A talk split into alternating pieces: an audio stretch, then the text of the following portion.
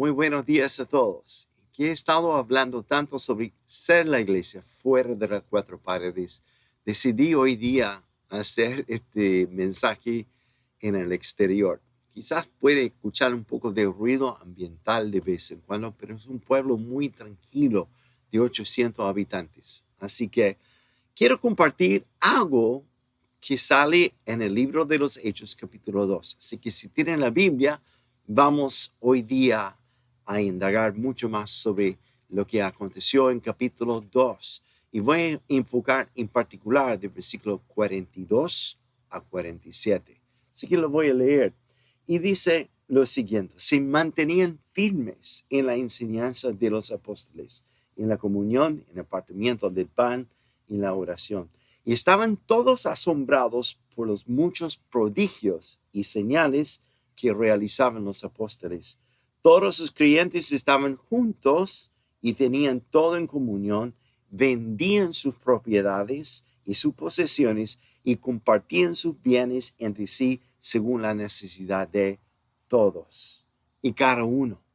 No dejaba de reunirse en el templo ni un solo día. De casa en casa partían el pan y compartían la comida con alegría, generosidad y alabanza a Dios y disfrutando la estimación general del público. Y cada día el Señor añadía al grupo los que iban siendo salvos. No sé si de ti hoy día, pero yo quiero que Dios me habla. No quiero escuchar un sermón más.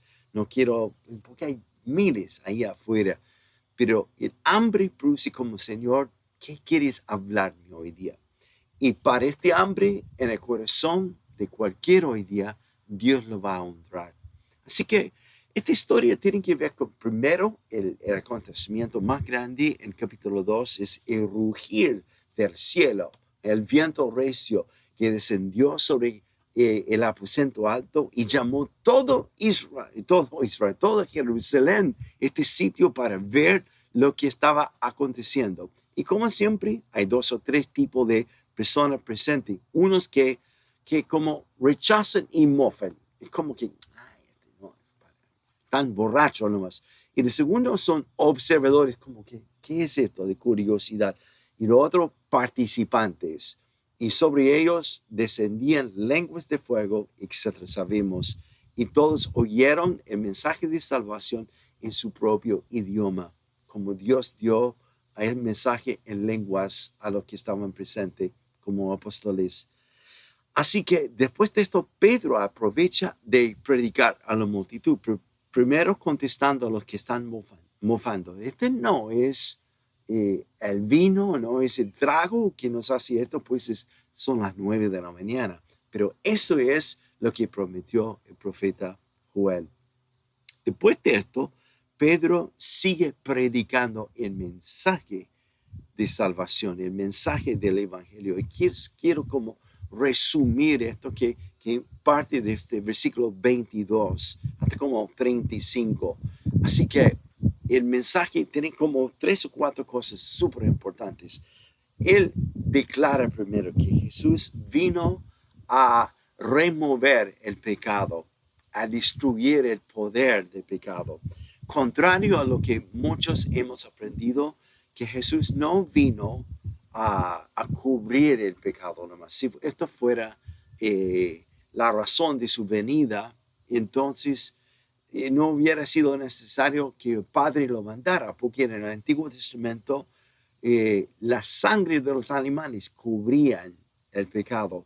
Jesús vino para hacer algo más radical, sino romper el poder del pecado y remover el pecado. ¡Wow! Porque dice en 1 de Juan versículo, o sea, capítulo 3, versículo 8.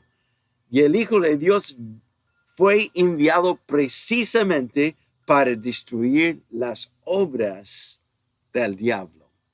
Qué tremendo. Lo que está escuchando son campanitas por el viento. Wow. El viento recio que está llegando. Así que Jesús vino para destruir las obras del diablo. También en Hechos capítulo 10, versículo 38, me refiero a Jesús de Nazaret como lo ungió Dios con el Espíritu Santo y con poder y como anduvo haciendo bien, sanando a todos los que estaban oprimidos por el diablo, porque Dios estaba con él. Jesús vino para remover, romper el poder del pecado y también de la muerte. Gloria a Dios. Ese es el mensaje. Ustedes, Pedro está predicando lo que ahora que están congregados porque eh, el cielo está soplando sobre ellos, está llamando la atención, el rugir del cielo.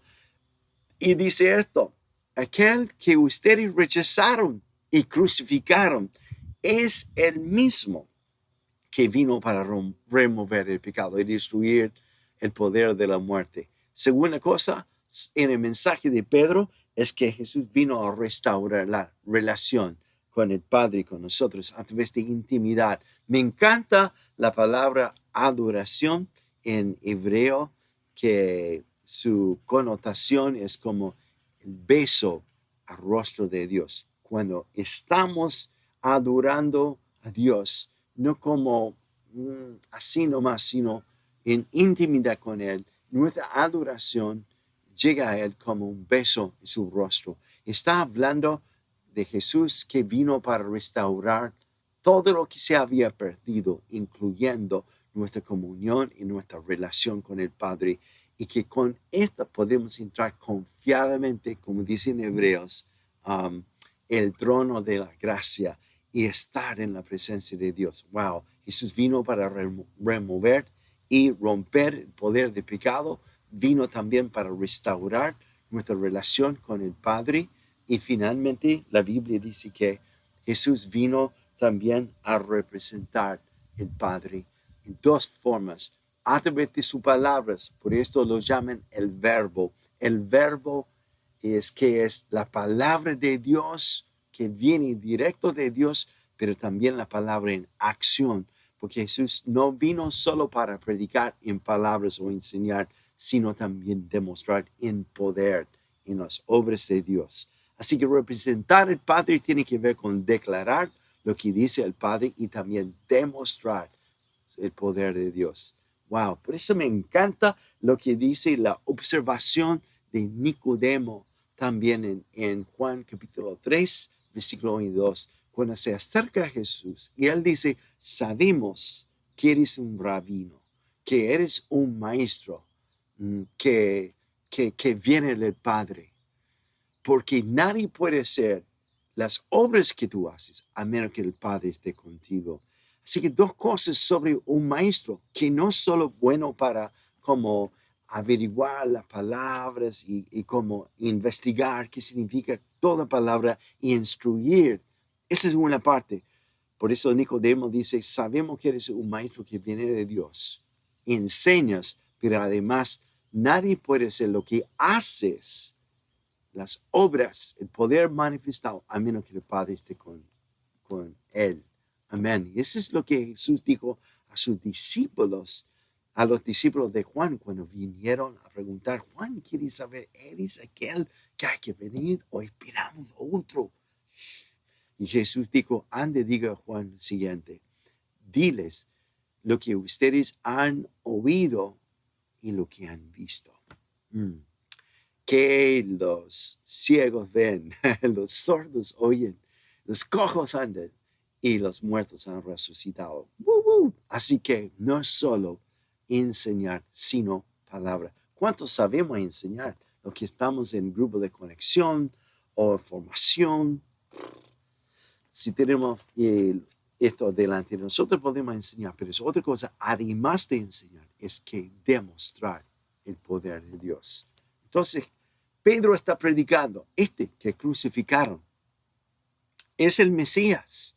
Y él vino para remover y romper el poder de pecado y la muerte. Él vino también a restaurar todo lo que se había perdido debido al pecado.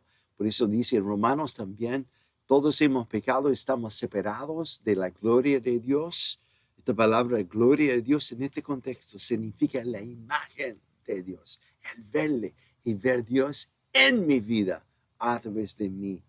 Jesús vino también, también para, para eh, representar el Padre en palabra y poder. Wow. Y debido a esto, entonces, es tan ungida la predicación de Pedro que hace lo increíble. Porque recuérdense, el rugir del cielo ya acaba de descender sobre ellos. Y se transforma una persona normal en extraordinario, en uh, sobrenatural. Y con esta unción que viene del cielo, eh, el corazón de los que están oyendo es como dice la Biblia, compungidos, como que conmovidos, quebrantados. Y, y, cuando los ojos de Dios están abiertos a ver que habían crucificado al Mesías, pregunte, ¿qué hacemos? ¿Qué hacemos? ¿Qué hacemos? La palabra aquí es arrepentimiento. Arrepentimiento también es una exhortación de Pedro más adelante. Arrepiéntense para que vengan eh, sobre ustedes tiempos de refrigerio, tiempos de renovación, tiempos de transformación. La palabra arrepentimiento aquí no es como Señor, Señor, Señor, sino es mucho más potente. Significa cambiar mi forma de pensar, mi vida es transformada. La palabra arrepentimiento viene de la palabra metamorfis, que significa transformación, tomando un gusano y convirtiéndolo en una mariposa. Y esto es, de modo que si estoy en Cristo, el gusano murió. Y aquí la mariposa aparece, todas las cosas son nuevas. Tremendo, tremendo, tremendo, tremendo. Entonces, al escuchar esto y ver que se conviertan, se arrepientan y viene sobre ellos el Espíritu de Dios, entonces preguntan ellos, ¿qué hacemos ahora? ¿Qué hacemos? Como todo hijo de Dios recién nacido y ojalá también con mucha madurez. Acuérdense que hace un par de domingos atrás dije, en, en el mundo la forma de avanzar es hacer curso tras curso tras curso. No hay nada malo en esto. Es quemar metas, quemar así como eh, proyectos, qué sé yo. Pero en el reino de Dios, avanzar significa volver al mismo lugar donde empecé. No geográficamente, pero mi corazón, que es rendirme Dios. Es llegar a decir cada mañana, Señor, ¿qué hago? ¿Qué hago? Porque no quiero que tú bendigas lo que yo estoy haciendo hoy día, como es típico de nuestra oración, sino, Señor, yo quiero bendecir lo que tú estás haciendo, porque el Padre está orando siempre. Así que quiero moverme contigo, quiero hacer lo que me llamaste a hacer. ¿Quién quiere empezar en esta aventura? todos los que tienen un corazón arrepentido y como ha venido sobre ellos tiempos de refrigerio, uh, algo nuevo, un soplo de su aliento sobre uno. Entonces la pregunta es, ¿qué hicieron? ¿Por qué está pasando todo lo que está pasando en el mundo y en la iglesia? Algunos nos están preguntando, ¿van a volver al Marriott? Quizás, probablemente por un rato, pero que, que volvemos a ser la misma iglesia que antes, no, no quiero tampoco, porque por algo todo está siendo remecido, sacudido, para que podamos volver y avanzar en el reino, que es volver a momento de rendición y dice Dios, ¿qué quieres hacer con tu iglesia? Porque hemos visto el fruto de nuestros planes increíbles. A unos han tenido fruto, otros como que no tanto. Ahora, Señor, muéstranos qué quieres hacer tú. Es como dijo Dios a John Wimber, y esto lo tomo como para mí, también para la iglesia. Cuando Dios dijo, John, yo he visto lo que tú has podido hacer, ahora quiero mostrarte lo que yo puedo hacer. Oh Dios, que te sea el momento. Porque no se trata de alcanzar mis sueños, sino alcanzar los sueños del Padre y sus sueños son mucho más grandes sobre nuestra iglesia y nuestra vida. Así que, ¿cuál es la instrucción? Algo aquí inconmovible que tiene que ver con el reino de Dios. Algo que, que siendo zarandeado la iglesia, ojalá que queda cimentado en las cuatro cosas ahora que lo voy a decir. Este fue algo que marcó los creyentes, la primera iglesia, estas cuatro cosas. Con este corazón tan abierto, tan fresco ahora de parte de Dios, convirtiendo corazón de piedra a piel ahora, como a carne, algo así como sensible a Dios. Pedro ahora les exhorta en cuatro cosas. Y, el resto de versículo 42 a 47 describe las acciones de los creyentes cuando son instruidos. La primera ah, exhortación está en versículo 42 y se mantenían firmes en la enseñanza de los apóstoles. Los creyentes se mantenían firmes, cimentados. A una otra traducción dice devotos, eh, listos a no solo escuchar, sino obedecer. Hoy día estamos siendo bombardeados por mensajes desde, este, no sé, Argentina, México, España, todo es fantástica palabra y son palabras tremendas, tremendas. Yo las escucho como muchos de ustedes, pero hay una diferencia entre lo que es estar informado y lo que es recibir revelación. Y esto tiene todo que ver con una disposición del corazón de, estar dispuesto de obedecer. Entonces, de esto, de esto voy a hablar en un momento la, eh, primera característica de la primera iglesia es que estaban devotos, estaban siguiendo, no solo aquí, sino de aquí, la enseñanza de los apóstoles. Aquí la palabra enseñanza está dividido en dos palabras en, en términos de griego. Instrucción, esto, pero también entrenamiento hago entrenando para que se ponga en práctica. ¿Cuántos estudiantes de medicina o odontología o casi cualquier carrera, especialmente medicina, eh, invierten los primeros dos, quizás tres años estudiando en la universidad, puro texto de memorizar, de, de conocer, de meter información adentro. Pero nada de esto sirve hasta que empiezan a trabajar como intern en el hospital. Y es allí donde no solo hay instrucción, sino entrenamiento, que hace que el médico llegue a ser una persona preparado, capaz, no solo por la instrucción. Hay tantos hijos de Dios, incluso en nuestra iglesia, que tienen instrucción, tanto que ni siquiera es como que entra aquí y sale por ahí. El corazón humilde y hambriento reciba esta instrucción, pero además de esto, eh, están entrenando. ¿Cuántos maestros tenemos que están enseñando, como dije, pero es otra cosa, es estar haciendo las obras de Jesús, es obra sobrenatural, obras de servicio, etc. Entonces, todo el pueblo, los creyentes, fueron devotos, ¿no? Como dice, estaban uh, como se mantenían firmes en la enseñanza, en la instrucción y entrenamiento. Y por eso quisiera leer um, una palabra aquí que creo que es súper importante.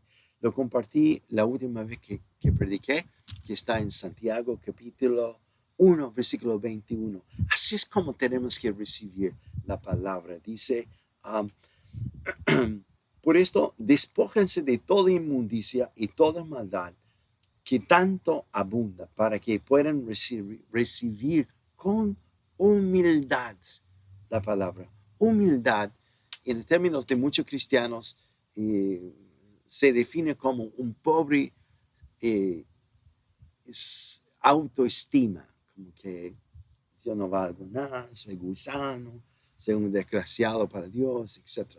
Este no es humildad. Humildad bíblicamente se define como alguien que prefiere el otro sobre uno mismo. Recibiendo la palabra de Dios significa prefiriendo lo que dice Dios sobre mis sentimientos, mis emociones y mi propia voluntad. Recibe con humildad la palabra de Dios. La palabra sembrada en ustedes. Que la palabra sembrada, palabra aquí significa como eh, semilla sembrada, es espermia de Dios, esta palabra que tiene poder para, para eh, provocar vida en uno. Y finalmente dice en este versículo, cual tiene poder para salvarles mm, la vida. Tremenda palabra. También echamos una mirada a Proverbios 27 7. Al que no tiene hambre, hasta la miel no le infla más. No le llama la atención. Al que, al que no tiene hambre, hasta la miel no le llama la atención. Pero el hambriento hasta lo amargo le es dulce. Y amargo en este contexto, en cuanto a la palabra de Dios, hasta la corrección, es dulce para uno. Pregunto, ¿saciado o hambriento? No diga, tú sabes, pastor, sino eh, mis actitudes y mi conducta revela lo que realmente creo. Conducta ¿Cuántos están despertando con hambre de Dios, de buscar a Dios? O se acuestan la noche, que apaga la tele y empieza a meditar un poco. Era un versículo, algo que Dios te ha dado. Pero la primera iglesia fue cimentada, inconmovible, sobre este hambre por la palabra de Dios. Siguieron con devoción la instrucción y entrenamiento de los apóstoles. Número dos, eh, comunión. Vemos en este texto de versículo 42 y 43. Cara, en, cada crisis, como lo que estamos pasando en el mundo, crisis económico, crisis de distancia, distancia social, de solidaridad y todo esto. Y podemos lamentar, podemos como, Señor, ¿qué hacemos? Podemos buscar una solución porque en cada crisis Dios da una estrategia de cómo proceder, de cómo podemos hacer una respuesta en esta crisis. No sé si me cacharon lo que dije. Ojalá que los líderes me escuchen. Por lo menos en cada crisis, Dios está más que dispuesto a revelar una solución a través de nosotros al mundo.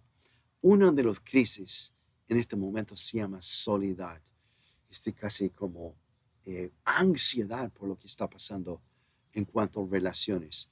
¿Cuál es la estrategia que Dios nos puede dar? A mí me encanta esto. En, Hechos capítulo 16, versículo 26 a 28. Oh, estudia esto, por favor. Es tremendo, tremendo, tremendo, tremendo, tremendo.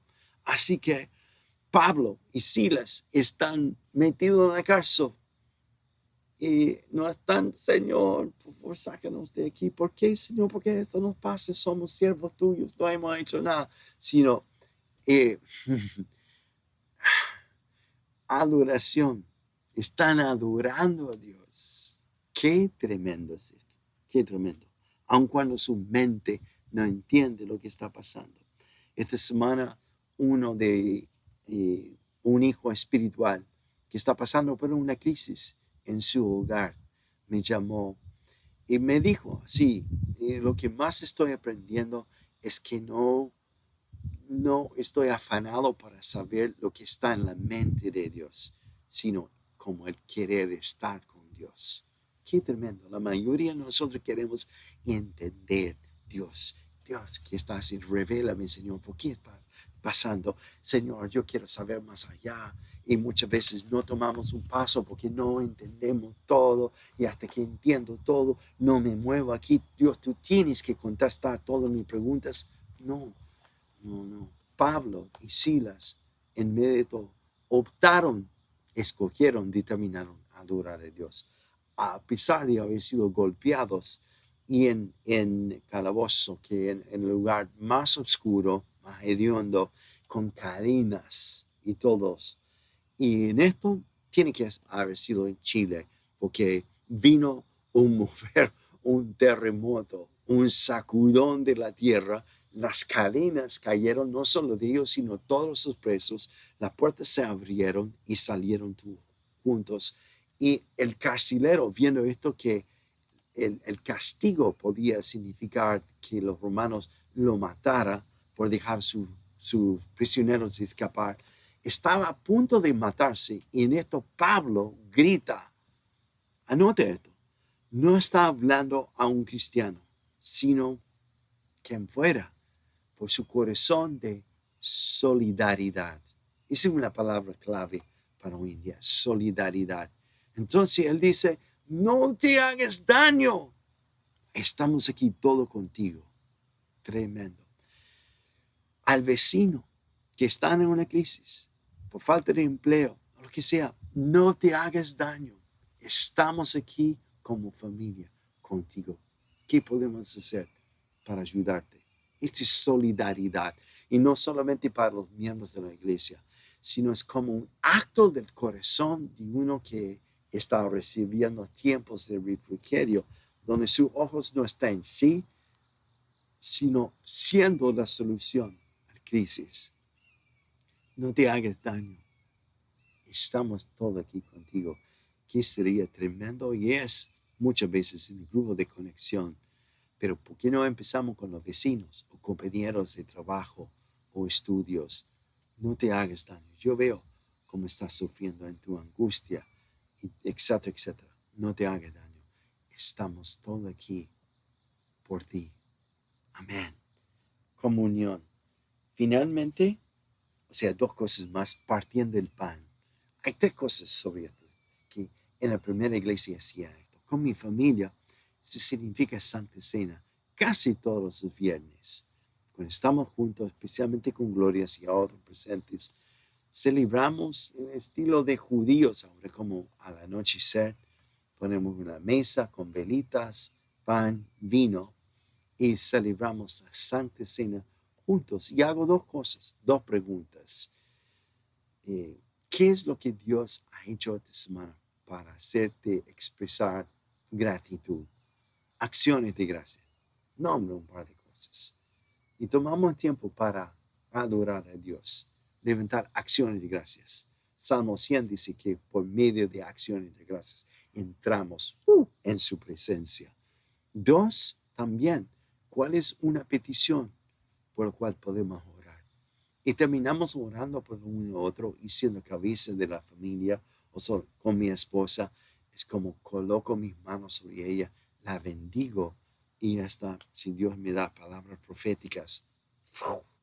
Tremendo no hemos hecho con visita presente, que ni siquiera conocen a Dios, como algunos familiares míos acá en los Estados. Ha sido un tiempo extraordinario, extraordinario. Santa Cena, partida del pan, pero también otro eh, concepto de partir pan es el maná que viene del cielo, lo que Dios revela a ti. Compártelo con otros para animar, para alimentar.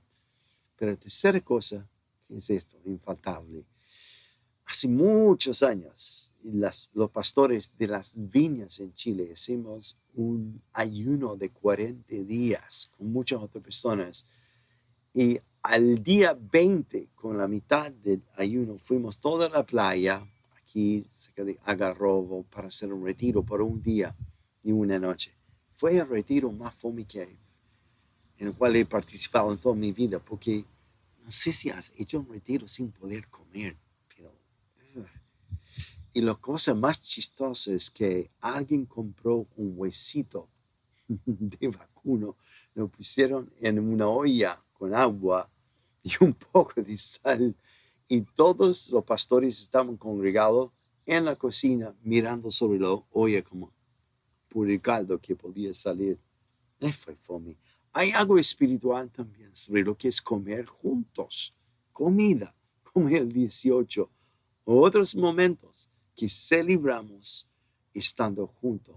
Esa es la idea, compartiendo el pan con tu familia, mm, también con ah, vecinos, invitarlos a comer, si es que puedes, si no, envía comida. Me ha sorprendido la cantidad de personas en la iglesia que me han enviado comida de lo nada.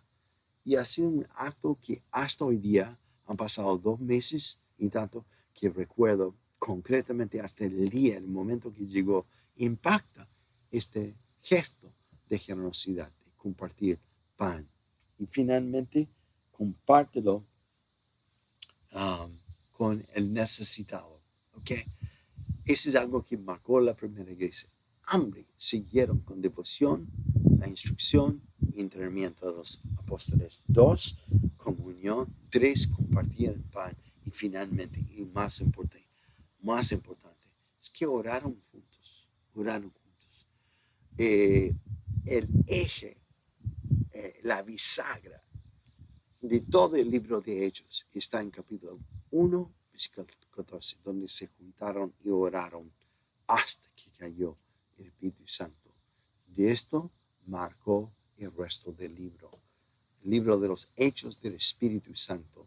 Algo increíble pasa cuando dedicamos tiempo de buscar a Dios con otro. Yo tengo que confesar, no soy una persona muy disciplinada, soy muy impulsivo. Eso es bueno, pero no tan bueno, ¿no? Eh, los que están cerca de mí conocen muy bien este hecho. Y tengo que admitir también, hay muchísimo tiempo en nuestro matrimonio que no hemos orado juntos, porque cuesta como disciplinarse en esto. Y tengo que admitir también la más fiel en impulsarnos a orar en nuestro matrimonio es Gloria. En la noche estamos acostados y me mira y dice, vamos a orar. Y todo mi cuerpo está diciendo, no, quiero dormir.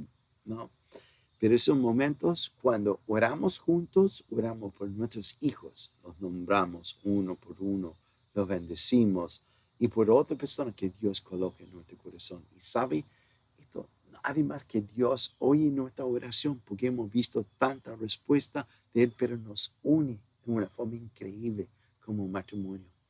Hazlo con tu esposa, esposo o con tu familia de vez en cuando como los viernes en la noche o cuando celebran Santa Cena juntos. Y además de esto, si no lo tiene, busca un compañero de oración con una persona o un grupo si quiere. Pero lo importante no es saber quién puede orar mejor, más largo, más fuerte, sino es el estar junto y compartir las cargas que Dios pone en su corazón. Ok, termino con esto, con esta pregunta. ¿Cuál es el fruto de este seguir la enseñanza de los discípulos, de tener comunión con todos, de fraternidad, de solidaridad. ¿Cuál es el fruto de compartir pan juntos y orar? Está en versículo 47. Dice esto. Y cada día el Señor añadía al grupo los que iban siendo salvos. Había un mover de Dios. Es algo orgánico, algo natural y sobrenatural. Así que en los días que estamos siendo sacudidos, yo no quiero volver a programas nomás, no quiero volver a tener cosas todo así ordenadito. Es bueno. Yo estoy preguntando, Señor, ¿cómo podemos ser discípulos tuyos? Algo tan sencillo tiene que ser. Y algo tan fresco como que lo que produjo el Espíritu Santo en los primeros creyentes, que fue una descripción, como alguien se sentó y dijo, ¿qué está pasando entre nosotros? Escribimos los valores que estamos viendo. Ah, hay un hambre por seguir la instrucción y entrenamiento de los apóstoles. Aún también veo comunión, veo fraternidad, veo solidaridad. ¡Wow! Nadie está enseñando un curso de cómo hacer esto, sino brota solo. Veo que también en sus casas y con unos o otros están compartiendo el pan. Y veo un fervor en orar, porque la oración del justo, Santiago 5, puede mucho. Y debido a esto, mm, Dios fue añadiendo, porque vio algo sólido Dios no nos va a dar algo que no sabemos administrar y cuidar. A veces estamos tan metidos en nuestros programas, pero muy desconcentrados del corazón de Él. Así que hoy día te invito, como yo. Vamos. Vamos a hacer lo que Dios nos está invitando a hacer, siendo remecidos, zarandeados, sacudidos, hasta, ojalá, que quedamos parados en solamente lo inconmovible. Todo lo más, las obras, como dice el autor de Hebreos, como obras de la carne, obras hechas por los hombres, se queman nomás así, pájaros. Pero lo que es de Dios permanece como oro, plata y piedras preciosas. Que Dios te bendiga. Nos vemos muy pronto. Y vamos, en este momento, avanzamos, volviendo a como empezamos. Quebranta mi corazón, Dios. Con toda mi experiencia y con todo mi conocimiento, vengo a ti con manos abiertas y rendidas, diciendo como Pablo, todo esto es como pérdida en comparación a conocerte a ti más y conocer el poder de tu resurrección y también compartir en tus sufrimientos. Dios, no lo que yo quiero, sino quiero estar por mi decisión, estar más unido a ti. Yo quiero bendecir lo que tú estás haciendo hoy día. Gracias, Padre. Úsenos como una solución en medio de crisis. No un pueblo que llora y añora que volvamos a como antes. Gracias, Padre, en el nombre de Jesús. Amén. Vemos.